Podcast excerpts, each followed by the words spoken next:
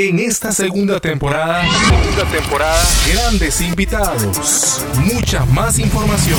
Bienvenidos, Bienvenidos desde la azotea. Desde la azotea.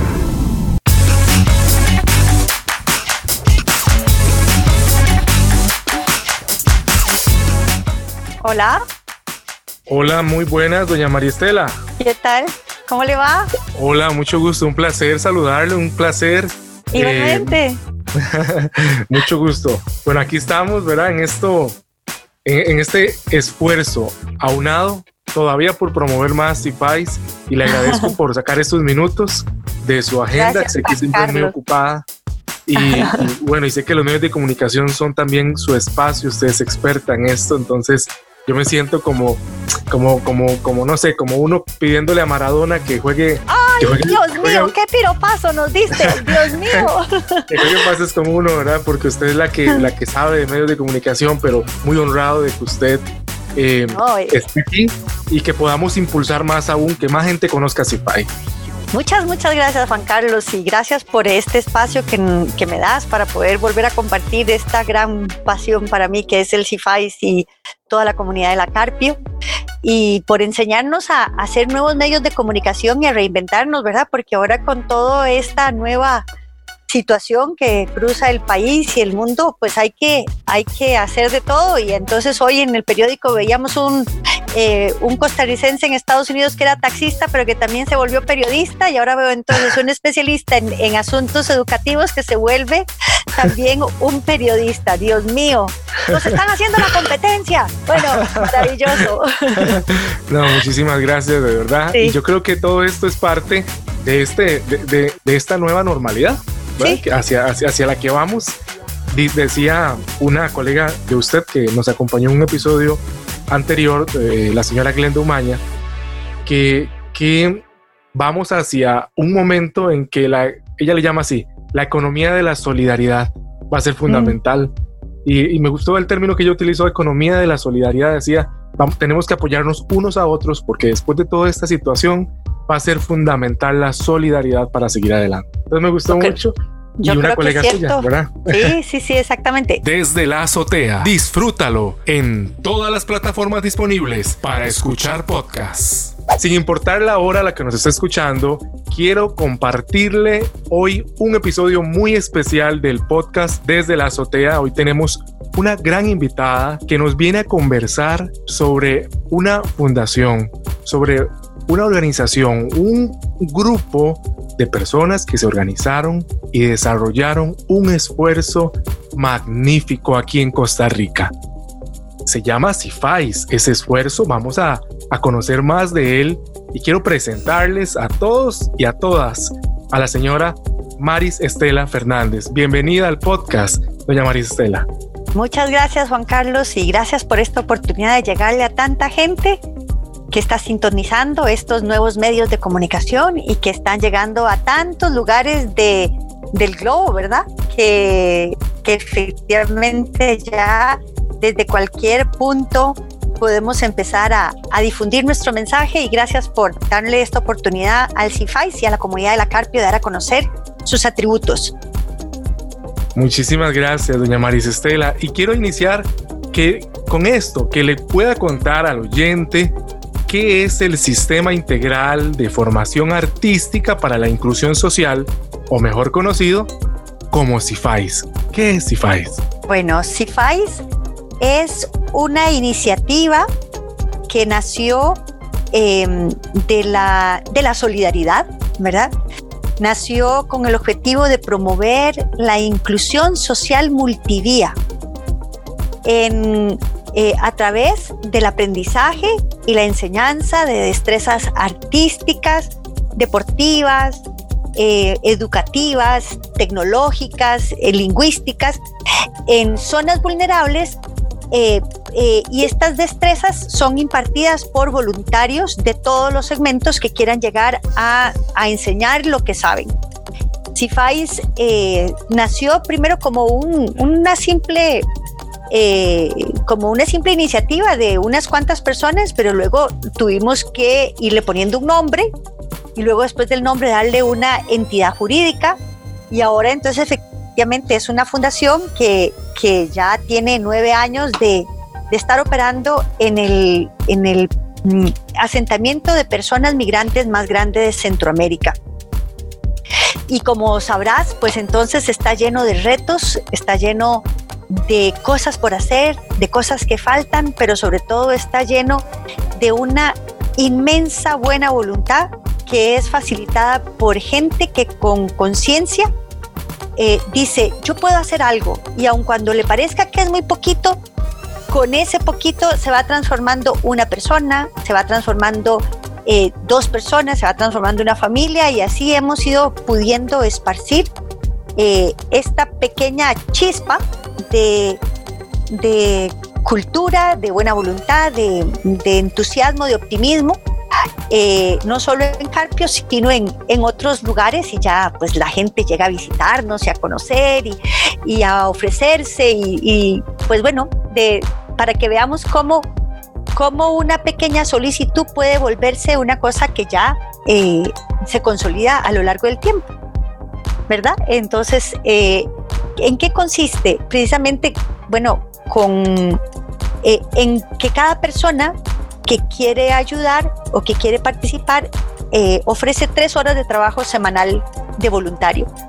Okay. Y con eso, entonces nosotros de nos, nos indica en qué cosas puede o desearía ayudar y colaborar. Y la fundación como tal empieza a buscar en dónde puede colocar esos servicios o esas ofertas dentro de la comunidad para que vayan aprendiendo. Entonces, bueno, este, eh, es un reto de logística, porque efectivamente hay unos voluntarios que dicen yo quiero enseñar karate y otro quiere enseñar cello y otro quiere enseñar judo y otro quiere enseñar a saltar la suiza y entonces y, y son tantos saberes que se ofrecen y tantas personas de distintas edades que, que wow. también lo necesitan que en realidad es un, es un caos desorganizado pero que se articula con mucho, con mucho amor y mucha ternura por la gente que está en la comunidad. Definitivamente todo un reto, ¿verdad, Maristela? Porque eh, ahorita que usted nos lo cuenta, se escucha hermoso, pero definitivamente todo inicio cuesta y a eso quiero que, quiero que avancemos.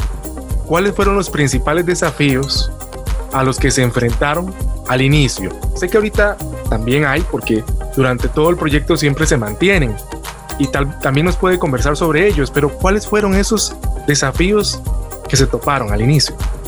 Bueno, el primer desafío que nos topamos fue la solicitud de una dirigente comunal que ama muchísimo su comunidad y que nos plantó el primer reto de que quería que hiciéramos una orquesta sinfónica en el precario. Y te imaginas, Juan Carlos, la sorpresa mía cuando ella llegó a solicitarme eso, porque primero yo no soy música, yo sé tocar guitarra nada más, eh, y así, unos, unos cuantos acordes. Y ella quería, eh, yo no, no, sabía, no sé leer música, no sé tocar un violín, no sé tocar un cello, no soy eh, directora de orquesta. Y entonces ella, ella llegarme a pedir eso y además en una comunidad, pues que estaba estigmatizada como el antro de la criminalidad, ¿verdad? Wow. Y el epicentro de la delincuencia y de verdad. Y entonces uno decía, wow. Y además, uh -huh. la sorpresa de, de, de, pensar por qué es que pide esto cuando hay tantas otras necesidades básicas en su comunidad. Ajá, y entonces exacto. el primer reto fue pues entender lo que ella quería. Uh -huh. Y aun cuando al principio me costó un poco, ¿verdad? Eh, luego me fui dando cuenta que tiene una sabiduría inmensa esta petición, porque es poner a soñar a la gente con cosas grandes.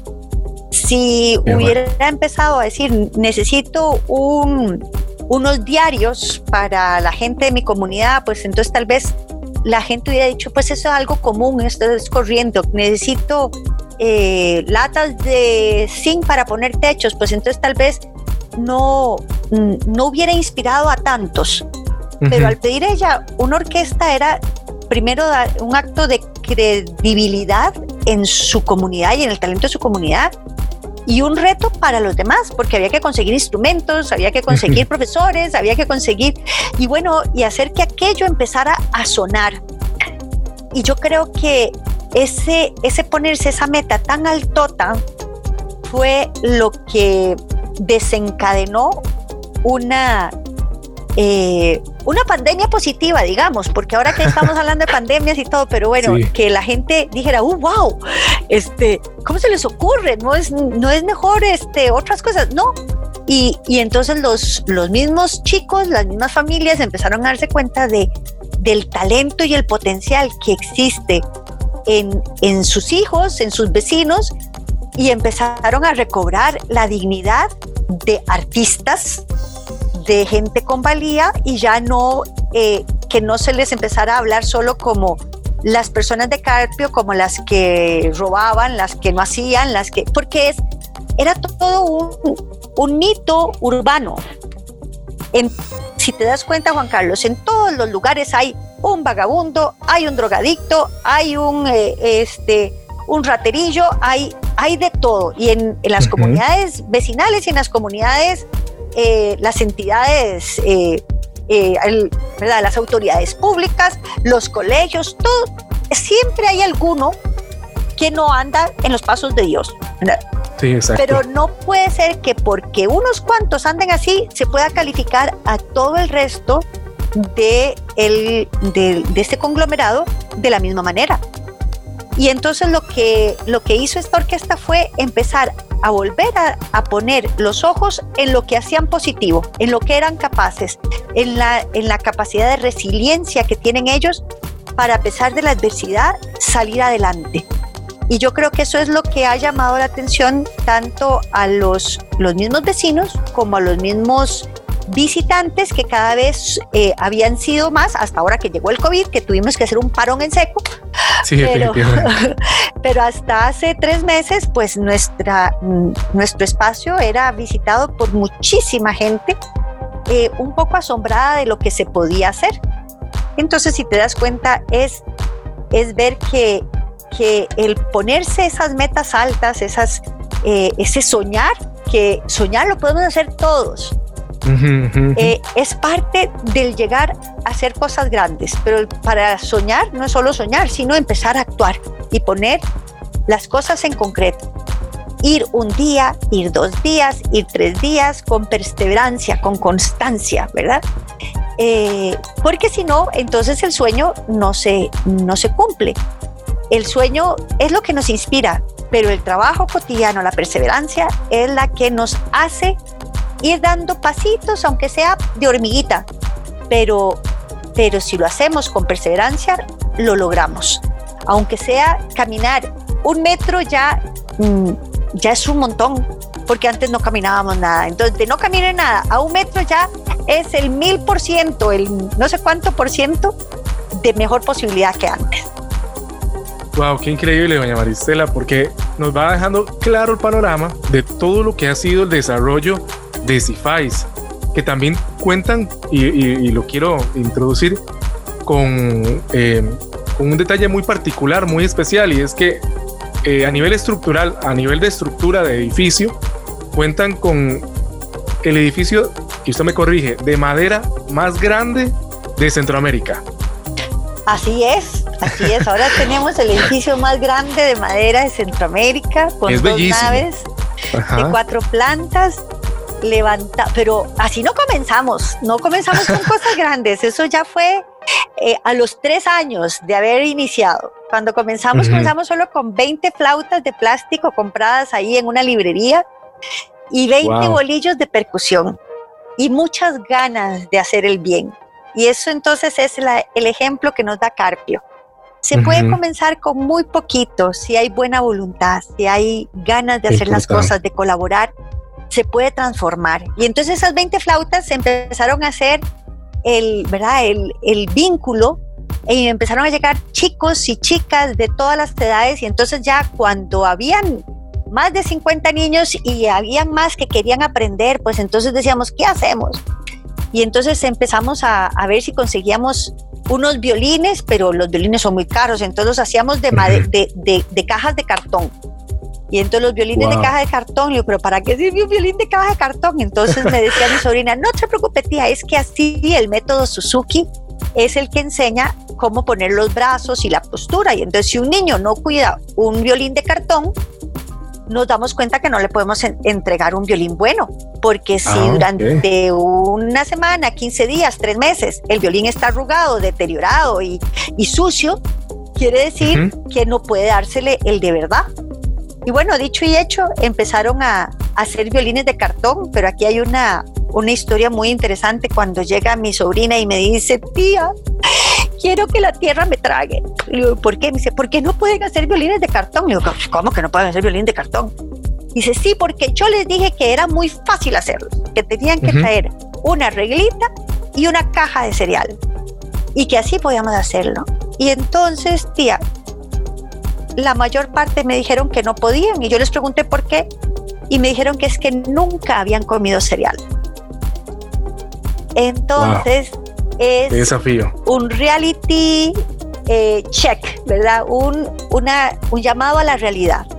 y entonces a la semana siguiente llegó ella con sendas cajas de cereal, ¿verdad? Para entregarles y hacer el, el, los violines de, de cartón y cuando los terminaron de dibujar todos lindos, llegué y dice, profe, pero no suena.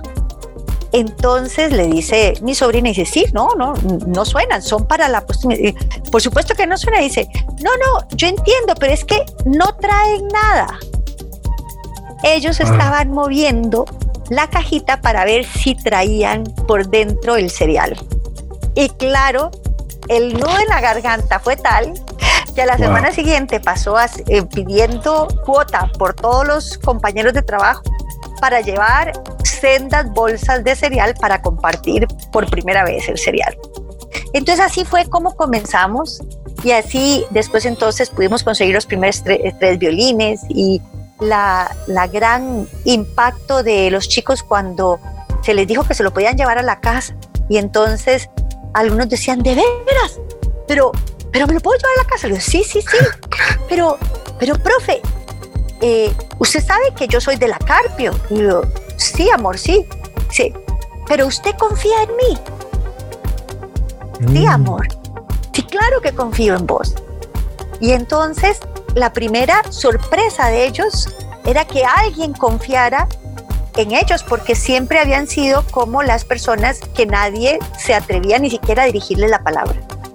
Entonces, es, es esto, que con, con cuatro actitudes básicas que descubrimos cuando empezamos a trabajar en el camino, nos dimos cuenta que se pueden abrir muchas sendas. Y esas cuatro actitudes son las que recomendamos a todas las personas que quieran hacer voluntariado en CIFAIS o en cualquier otro lugar.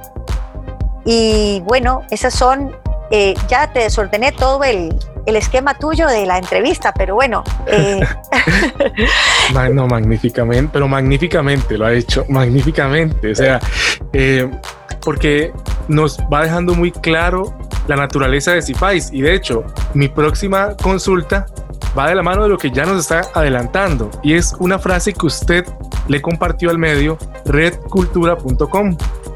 Usted compartió la siguiente frase el bien siempre es victorioso. Me fascinó cuando la leí y yo dije, tengo que llevarla al episodio para que la misma persona que la dijo doña Maris Estela nos la termine de comentar, porque encierra mucho poder. O sea, no es simplemente cliché, ¿verdad? Vamos a, decir esto. Es que lo han llevado realmente a la práctica y con todos estos detalles que usted nos cuenta de que, ok, vamos artísticamente a hacer algo, pero que de la mano de eso van también transformando, van llevando eh, a las personas en un proceso muy humano. Definitivamente teníamos que traerlo al episodio y que usted nos lo pudiera también ampliar.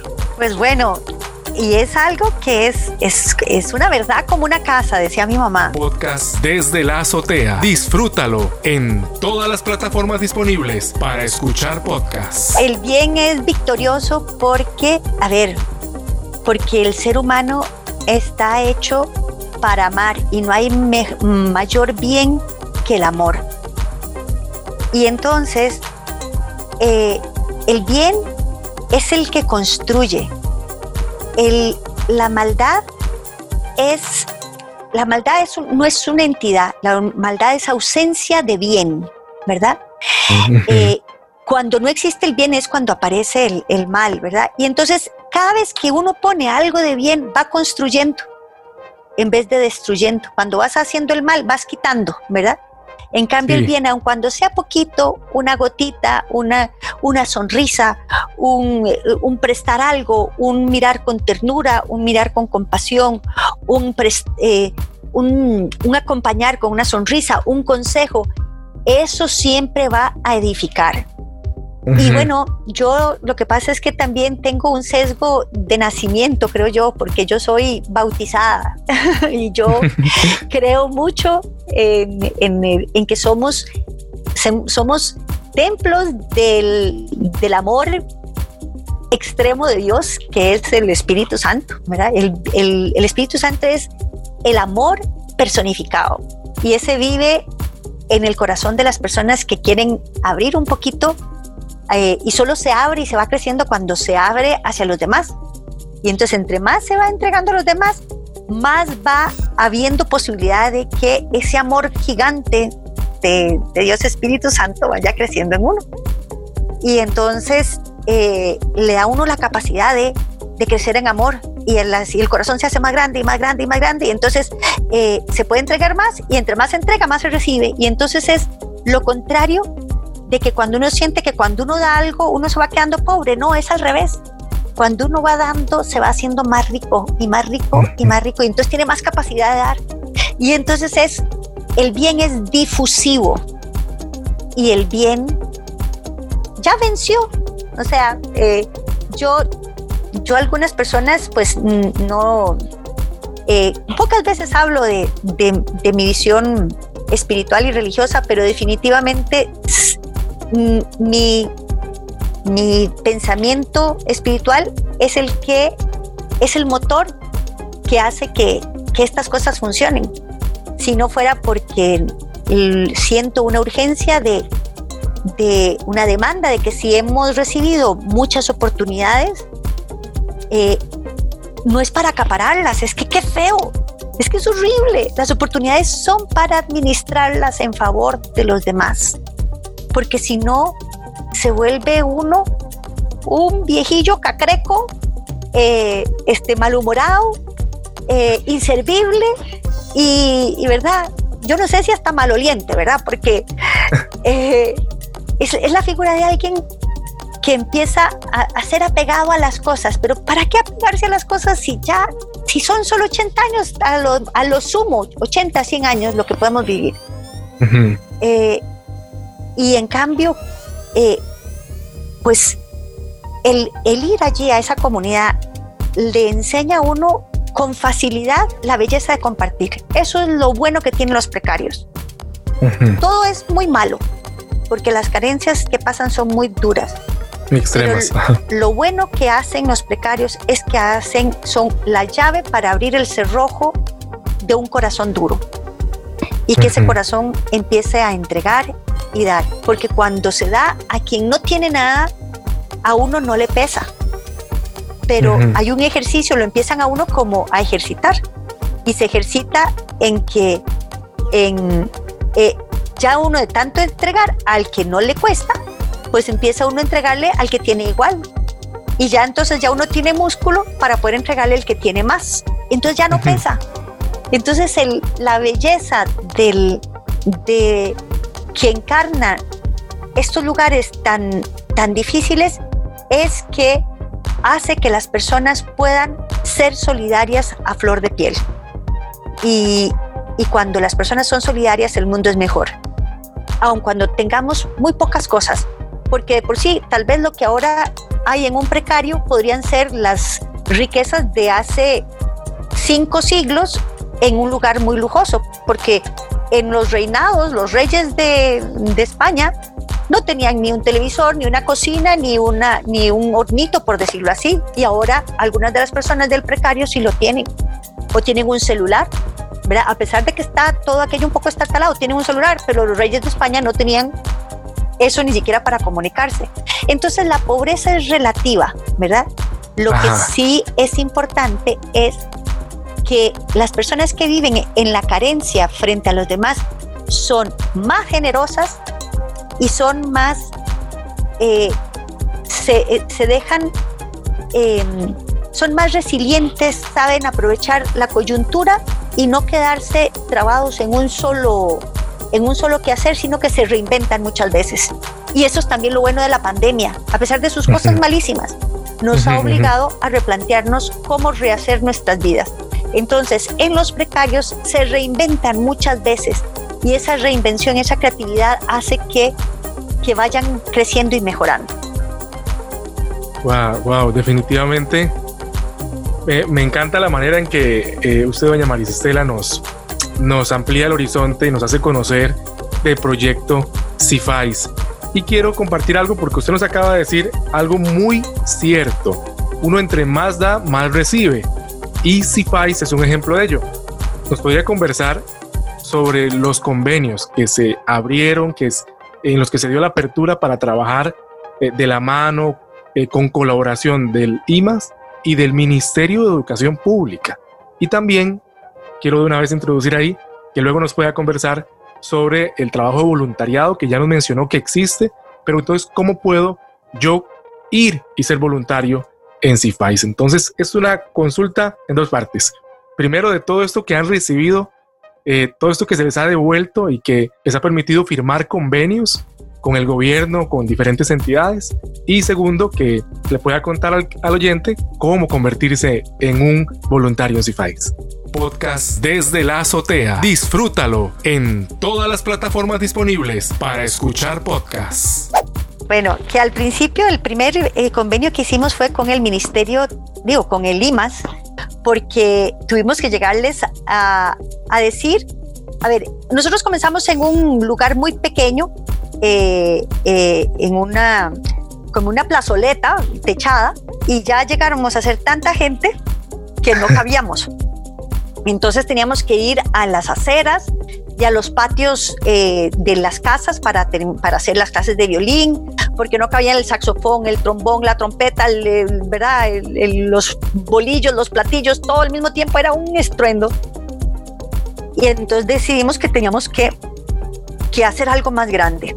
Y entonces cuando decidimos que teníamos que hacer algo más grande, este, eh, pues bueno, el, hubo tal vez como para resumirlo, hubo un momento en que ya les dijimos a los, a los vecinos que, que necesitamos adquirir esos espacios que estaban a, la par para poder crear un, un, lugar como, como donde iba a estar Cueva de Luz. Y bueno, eh, obviamente aquello era vendido a, a milla de oro, a pesar de que solo era la posesión, porque un precario es un lugar donde no hay título de propiedad. Y entonces con esa expectativa llegamos a donde al Ministerio de Limas y le dijimos, les vamos a enseñar lo que vamos a hacer allí.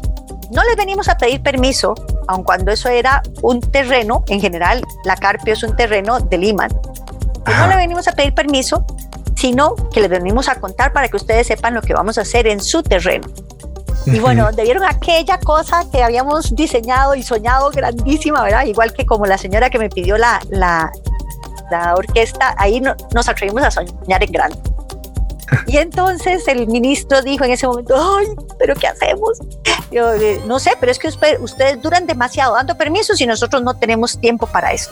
Y entonces, bueno, resultó que logró convocar a toda la, a la junta directiva eh, para que le presentáramos el proyecto y fue la primera vez que dieron un comodato en un precario y nos dieron 15 años para trabajar en el espacio. Entonces tenemos ese, ese permiso como una concesión del espacio y para hacerlo allí. Y muchos me decían, pero, pero ¿y qué pasa después de los 15 años si se lo quitan? Y yo le digo, bueno, y si no lo quieren quitar, no lo quitan. Pero no vamos a dejar de hacer las cosas porque en 15 años ya no lo van a quitar. Tenemos que hacer algo ahora. Ellos verán si después, en algún momento, les parece que hay otras personas que lo puedan administrar mejor. ¿Verdad? Pero, pero no podemos apegarnos a que, ah, no hacemos nada porque en 15 años ya no va a ser de nosotros. No, no puede ser, ese el pensamiento, ¿verdad? Y entonces ese fue el primer convenio y entonces eh, tenemos ese, esos, son casi mil metros de concesión que nos dieron eh, y sobre el que levantamos este edificio de dos naves de cuatro plantas, donde eh, al, al inicio del COVID estábamos contabilizando 900 personas que llegaban por semana en los distintos espacios. Ahora obviamente se tuvo que contraer muchísimo, pero bueno, y el segundo convenio eh, muy poderoso que tenemos es con el Ministerio de Educación Pública para hacer la educación abierta, porque no todas las personas pueden, han podido cursar de manera normal su primaria o su secundaria. Y entonces los que son mayores de 15 años a través de el CIFAIS pueden acceder a esta formación para sacar su, su, eh, su primaria en un año o para sacar su, eh, cada uno de sus, de sus niveles en seis meses, ¿verdad? Eh, y entonces lo que nosotros hacemos es que el, el ministerio pone los profesores y nosotros ponemos el espacio y ponemos la convocatoria y ponemos la administración, por decirlo de alguna manera. Y entonces de, de, esa manera estamos facilitando también el, la formación. Claro que con COVID, como todo, en este momento tenemos suspendido, pero están suspendidas no solo las clases en CIFAIS, están suspendidas en todo el país. Eh, y este, aun cuando en otros lugares se han hecho a través de, de la educación virtual, eh, pues bueno, nosotros estamos viendo cómo llegar a hacer eso a través de la educación virtual también pero todavía nos ah, vamos, vamos caminando y vamos avanzando. Y ya para ir terminando, porque se nos ha hecho más extendida de lo que vos tenías pensado, ¿cómo participar en CIFAIS? Pues tan fácil como meterse en Facebook y buscar CIFAIS y escribir eh, en el, ahí en contacto que quiere ser voluntario. Ahora hay unas formas de ser voluntario, eh, pues estamos empezando a implementar el televoluntariado sobre todo para las personas que son de habla, que hablan fluidamente el inglés. Tenemos, este, si la persona es graduado de un IB en, en, inglés, de, ya sea de los colegios privados o, de, tenga una, eh, una formación eh, que esté graduándose de, de, licenciado o de bachiller en inglés en las universidades, puede eh, contactarse con nosotros y nosotros tenemos 75 jóvenes en este momento que tienen que pasar.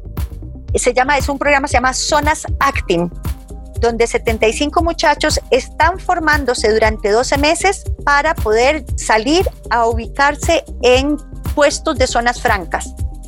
Y entonces se le está dando toda la formación eh, tecnológica a nivel digital con 75 computadoras que donó eh, Ultra Park Development Group, que es un, un, parque de zonas francas y que ha impulsado eh, como parte de su responsabilidad social este proyecto. Y entonces el INA facilita la capacitación tecnológica a través de la de las plataformas virtual que, que se puede hacer a través de estas computadoras. Y, este, y entonces eh, los, la, la parte de inglés la hacemos con una plataforma que es gratuita en tanto en cuanto uno lo único que haya, vaya viendo es eh, la parte de gramática y, fonética, pero no, cuando ya uno quiere ir a conversar, ya uno tiene que pagar. Entonces a nosotros se nos ocurrió que la parte que en esa plataforma tendría que ser pagada, ¿por qué no le pedimos a los que saben hablar inglés que dediquen tres horas de, trabajo semanal por Zoom para conversar con los chicos. Entonces, cada uno de estos voluntarios tiene, eh, este programa lo comenzamos la semana pasada, eh, puede tener dos o tres jóvenes en una sesión como la que vos y yo estamos haciendo, pero para hablar en inglés. Entonces así los chicos pueden conversar en inglés lo que han aprendido y los voluntarios tienen todo eh, un programa de seguimiento que en este momento están viendo los colores, que en este momento están viendo el verbo to be o los verbos activos o los pasivos o no sé qué. Y entonces ellos van, van guiándose con ese protocolo que es el que están llevando los muchachos a través a nivel digital y se conectan nuevamente de manera digital para conversar como vos y yo estamos conversando hoy. Solo que tendríamos que hacerlo en inglés para, para hacer este televoluntariado. Y entonces cada voluntario tiene que pasar una foto del momento de inicio con el reloj y una foto del momento de cierre para que así nosotros podamos comprobar y certificar que están haciendo ese teletrabajo, ese televoluntariado y que los muchachos que han estado inscritos todos son de zonas marginales o, de, o, de, o son solicitantes de refugio, eh, podamos constatar que están llevando bien su, su proyecto porque al final de los 12 meses la idea es que puedan pasar el examen para ir a trabajar en zonas francas. Definitivamente ejemplar el esfuerzo que están haciendo. Qué maravilloso. Y porque eso, a eso iba para, para el cierre del episodio. A, a, que nos contara a mediano y largo plazo algo de lo que querían implementar en CIFAIS. Y ya nos está contando de esto tan innovador, tan eh, y tan, a ver, ¿cómo lo digo? Eh, tan exitoso en estos momentos, tan necesario en estos momentos, la virtualidad completamente eh, inmersa en nuestros proyectos. ¿Cómo la han sabido aprovechar? Es digno de aplaudir, realmente. Magnífico. Eh, y quiero, quiero cerrar con una pregunta, doña Maris Estela, si me lo permite, y es, ¿existirá en el horizonte la posibilidad de que puedan implementar proyectos como el de CIFAIS en otras comunidades? Esa sería la primera parte de esta pregunta. Y la, y la otra es, si alguno de los oyentes que está ahorita escuchándonos, que está o que vive en alguna comunidad de Costa Rica o en alguna comunidad eh, de condiciones difíciles, similares a las de, eh, a las de Carpio, pero en otra nación del continente o, de, del mundo, y desea, tiene tiene ese, ese, gusanito, ese impulso de desarrollar algo similar porque ya se contagió, ya dijo, no, no, ya quedé con ganas de desarrollar algo como Cifais, ¿cuál sería su consejo para esa persona? Bueno, mi consejo es que eh, aplique los cuatro, las cuatro actitudes que al final no las dije, que son las que nos enseñaron que se pueden hacer cosas grandes en, en, un lugar muy necesitado o con pocos recursos, que es la confianza. Primero, confianza en uno mismo, que uno puede hacer un cambio. Confianza en el otro, que el otro tiene, te, te va a, recibir bien lo que le estés dando. O aun cuando vos digas, uy, quién sabe si lo va a aprovechar, no importa. El problema no es eh, que el problema sea de él, que tenga que rendir cuentas a, eh, porque no aprovechó la oportunidad. Pero, y la confianza en Dios, ¿verdad? Entonces, confianza, constancia, locura y ternura, ¿verdad? Entonces, por eso te decía, confianza para creer en el otro, creer en uno y saber que si haces el bien vas a contar con la ayuda del de arriba. La constancia para ser perseverante, porque no se hace una transformación en dos días, ni en tres días, ni en tres meses, ni en tres años. Es de largo plazo, pero tiene que ser periódico, semanal. Es semanalmente como tenés, por eso tal vez pienso que las, eh, tenemos eh, esos plazos de una semana tiene siete días, para que a los siete días otra vez volver a repetir y volver a repetir, y esa, esa perseverancia de volver a revisar el, eh, o ir a visitar o ir a conversar con alguien. La locura de pensar en metas grandes. La meta de Alicia Aguilés fue pensar en una orquesta sinfónica. Y esa señora nos enseñó a pensar en grande en todo lo que estamos haciendo en CIFAIS, que pues sí, sí, qué locura hay otro montón de proyectos que vienen y puede ser que en el futuro sea el, el, seguir creciendo, ¿verdad? Y la ternura es el ponerse en los zapatos del otro. Es con calidez, con cariño, con amor. No es, porque si tenés las otras tres, pero no tener la ternura, es una exigencia demasiado rigurosa, inhóspita y no, no causa no causa el impacto porque es el amor lo que causa el impacto. Y la ternura no es del cuchi cuchi. La ternura es de, a ver, de conmoverse con el logro del otro, conmoverse con el dolor del otro, ponerse en sus zapatos, decir, ¿qué, me, qué haría yo? ¿Verdad? Y entonces con esas cuatro actitudes puede comenzar a hacer un proyecto que se llame como se llame, pero esa, esa recetita yo se la regalo para que empiece el proyecto que quiera. Y luego, si va a haber más IFAIs eh, en otros lados, puede ser, y por supuesto que ese sería nuestro deseo, pero como también sabes, en la administración de la logística del voluntariado, esa organización del caos requiere de personas que no solo que no sean solamente voluntarias, sino que sean personas que estén establemente trabajando en esa administración de activos. Y, y para poder crecer un poco más, sí se necesitarían recursos para que entonces estas personas que son, es como decir, el 3% de, de, de todos los beneficiarios de CIFAIS, porque beneficiarios somos tanto los que recibimos como los que damos. Pero de 100 personas, 3 deberían estar eh, fijas para poder administrar la articulación entre estas otras 97, ¿verdad? Eh, y entonces no siempre se cuenta con, con, esa posibilidad. Cuando ya llegó un momento en que ya yo no lo podía hacer sola, eh, el IMAS inicialmente me ofreció durante dos años la posibilidad de, de contar con dos personas fijas. Y por eso entonces se hizo grandísimo, pero de un momento a otro nos cortó el, ese cordón umbilical. Claro, casi nos morimos porque decíamos, ¿de dónde vamos a sacar para poder administrar eso? Nos hizo buscar reservas y esquemas y todo, y, pero todavía no tenemos eh, la suficiente eh, sostenibilidad como para, para crecer más. Conforme vaya pasando el tiempo y logremos conseguir recursos más estables o ser autosostenibles a través de la venta de mascarillas, como la que estamos haciendo ahora, ¿verdad? Para el COVID, estas las hacen mm. allí en, el CIFAI, si es de las que son las, las más demandadas, por ejemplo, en la ferretería CEPA nos piden cada semana 3 mil y se van al, inmediatamente, ¿verdad? Este, eh, entonces, eh, o, o, cubrebocas, o, entonces todas esas cosas ayudan a ir a darle un poco de recursos a la gente de la comunidad, ¿verdad? esos ingresos complementarios, como eh, un poco de, de recursos para la sostenibilidad del CIFAIS. Pero no podemos crecer más si no tenemos un poquito más de estabilidad, porque efectivamente se tienen las manos voluntarias, pero las manos voluntarias no pueden hacer nada si no se les administra, si no se les organiza, ¿verdad? Y entonces eh, esperamos que, que a través de estos proyectos de emprendimientos sociales productivos lo podamos lograr.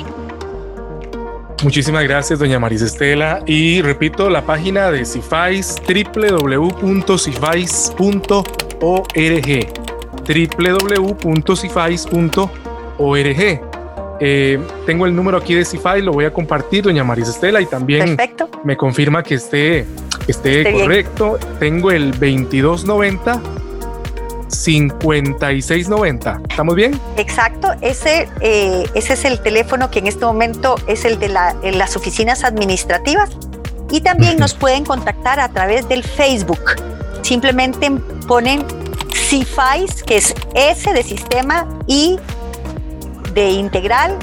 Eh, o sea, es el acrónimo de Sistema Integral de Formación Artística para la Inclusión Social, CIFAIS. Y muchas gracias por este espacio y que tengan todos muy buena tarde, muy buena noche, muy buen día. Muchas gracias. Gracias, estimado oyente. Nos vemos en el próximo episodio. Eh, estoy seguro que, al igual que yo, disfrutó, aprendió y fue tocado con el episodio de hoy. Gracias. Hasta luego. Gracias, doña María Estela.